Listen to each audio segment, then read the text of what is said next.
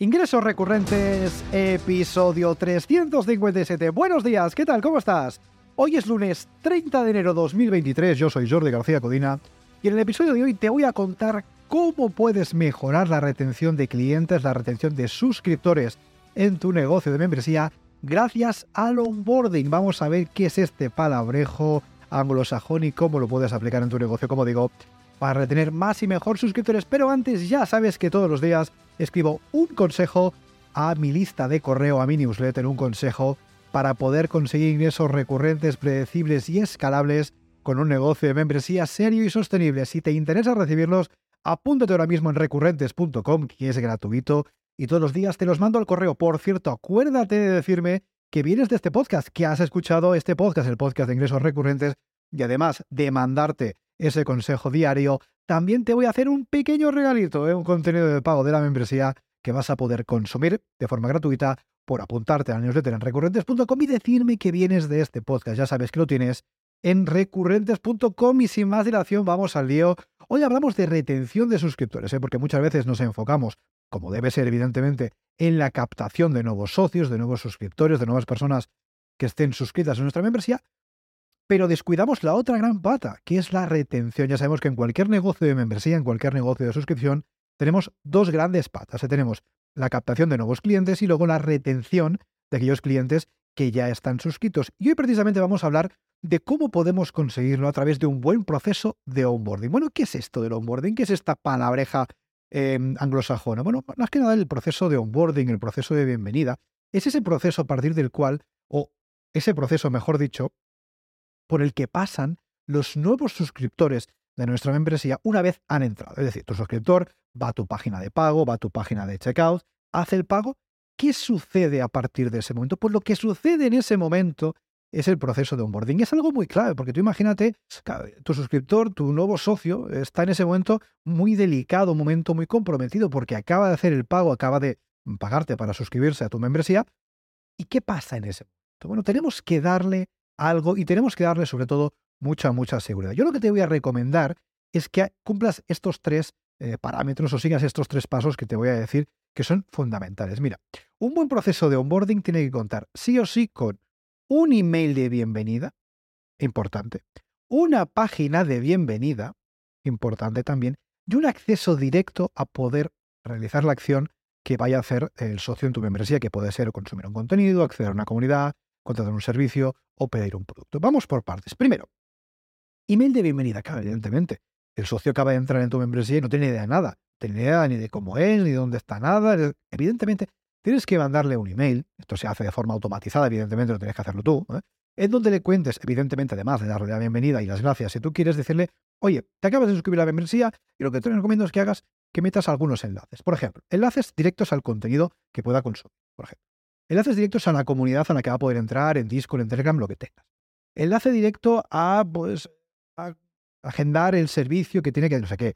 O enlace directo a reservar el producto que no sé qué. O sea, un enlace directo a consumir aquello que vaya a hacer dentro de tu membresía, ¿vale? Segundo enlace, por ejemplo, que puedes poner enlace directo al soporte si lo tienes, que no tenga que buscar, pum, enlace directo al soporte. Otro enlace que puedes poner, por ejemplo, si tu negocio es B2B, te diriges a otros emprendedores, a otros profesionales, a otros empresarios, el hace directo a pedir factura. Es decir, ese email tiene que dar acceso directo a aquello que está haciendo, o aquello que va a hacer, mejor dicho, o va a querer hacer al socio en tu membresía. No se lo pongas difíciles. Enlaces directos. No le mandes un chorro email de bienvenida contándole tu vida. En ese momento, eso no es lo que espera tu socio, no es lo que espera tu cliente. Lo que espera es que pueda empezar a aprovechar, sacar partido a la membresía. ¿Vale? Hemos hablado del email de bienvenida. Segunda cosa importante, fundamental, la página de bienvenida. Página de bienvenida es esa página a la que el socio, a la que el suscriptor accede, nada más pagar. Es decir, ha hecho el pago, puesto su tarjeta, perfecto. ¿Dónde le lleva? Esa página de bienvenida no puede decir simplemente gracias, pago recibido, que es lo que hace todo el mundo. Eso está mal. En esa página de bienvenida también tenemos que situar un poco al suscriptor. Esa página de bienvenida, sí, le puede decir pago, pago realizado, de hecho es una buena práctica, ¿no? Para que el suscriptor vea que todo ha ido bien, ¿no? Que ha pagado todo bien y ya directamente ahí tú le tienes que contar cosas, pero no tu vida, lo que decía antes, cosas importantes. Ahí puedes poner, por ejemplo, un vídeo tuyo explicándole, dándole bienvenida, explicando lo que va a encontrar. Puede ser un audio, puede ser un texto, cortito, por favor, eso sí que es importante.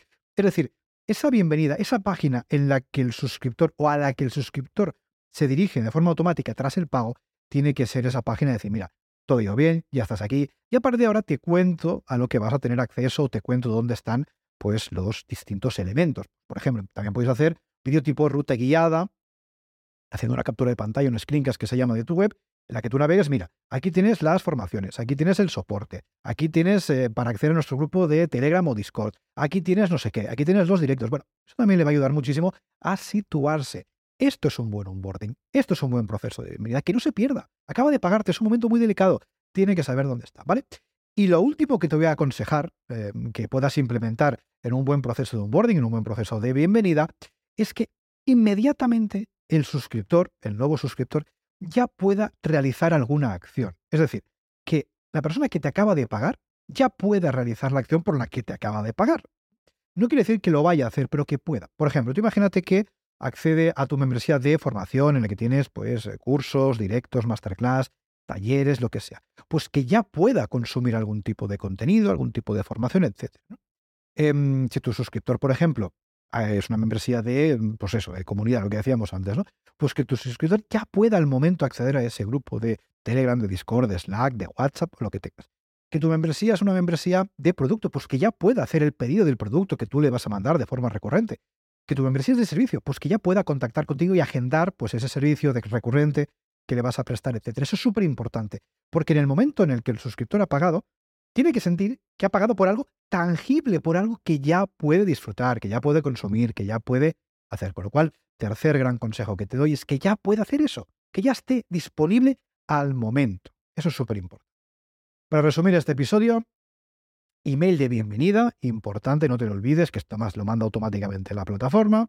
Página de bienvenida, por favor, que no solamente cuente con el típico gracias por el pago, pago recibido, no, daré un poquito más de información, ¿vale? y también sobre todo que en ese proceso de bienvenida el suscriptor, el nuevo socio, ya puede realizar aquella acción, aunque no quiera hacerla, que pueda por lo menos, por la cual se ha suscrito, por la cual ha pagado, para unirse a tu membresía. Hasta aquí este episodio, espero como siempre que lo apliques, espero que te sea útil, es súper importante la parte del onboarding para empezar a retener realmente suscriptores en nuestra membresía. Fíjate que en muchos casos hay membresías que pierden suscriptores porque la persona que se acaba de unir a la membresía acaba de pagar y no sabe qué hacer, no sabe qué tiene que hacer. Con lo cual, con un buen proceso de onboarding, aplicando un buen proceso de onboarding, un buen proceso de bienvenida, vas a hacer la vida mucho más fácil. Y ya te digo yo, que un suscriptor que percibe que tu membresía no solamente cumple con sus expectativas, sino que además es fácil de utilizar, lo vas a tener mucho, mucho más cerca de ti, mucho más cerca, desde luego, de quedarse más tiempo en tu membership site. Como digo, hasta aquí este episodio, espero que te sea útil, ya sabes que si te ha gustado este episodio, si te gusta este podcast de ingresos recurrentes, te invito a que nos valores con 5 estrellas, donde sea que nos estés escuchando, en Apple Podcasts, en iTunes, en Spotify, Apple Podcasts y iTunes es lo mismo, fíjate. En YouTube, donde sea, puedes dejarnos un comentario, 5 eh, estrellitas, lo que sea. Ya sabes que esto nos ayuda muchísimo, muchísimo a dar a conocer este podcast y ayudar en definitiva a más personas a que consigan facturar de forma recurrente, predecible y escalable con un negocio de membresías. Y pues hasta aquí este episodio y nos escuchamos mañana. Adiós.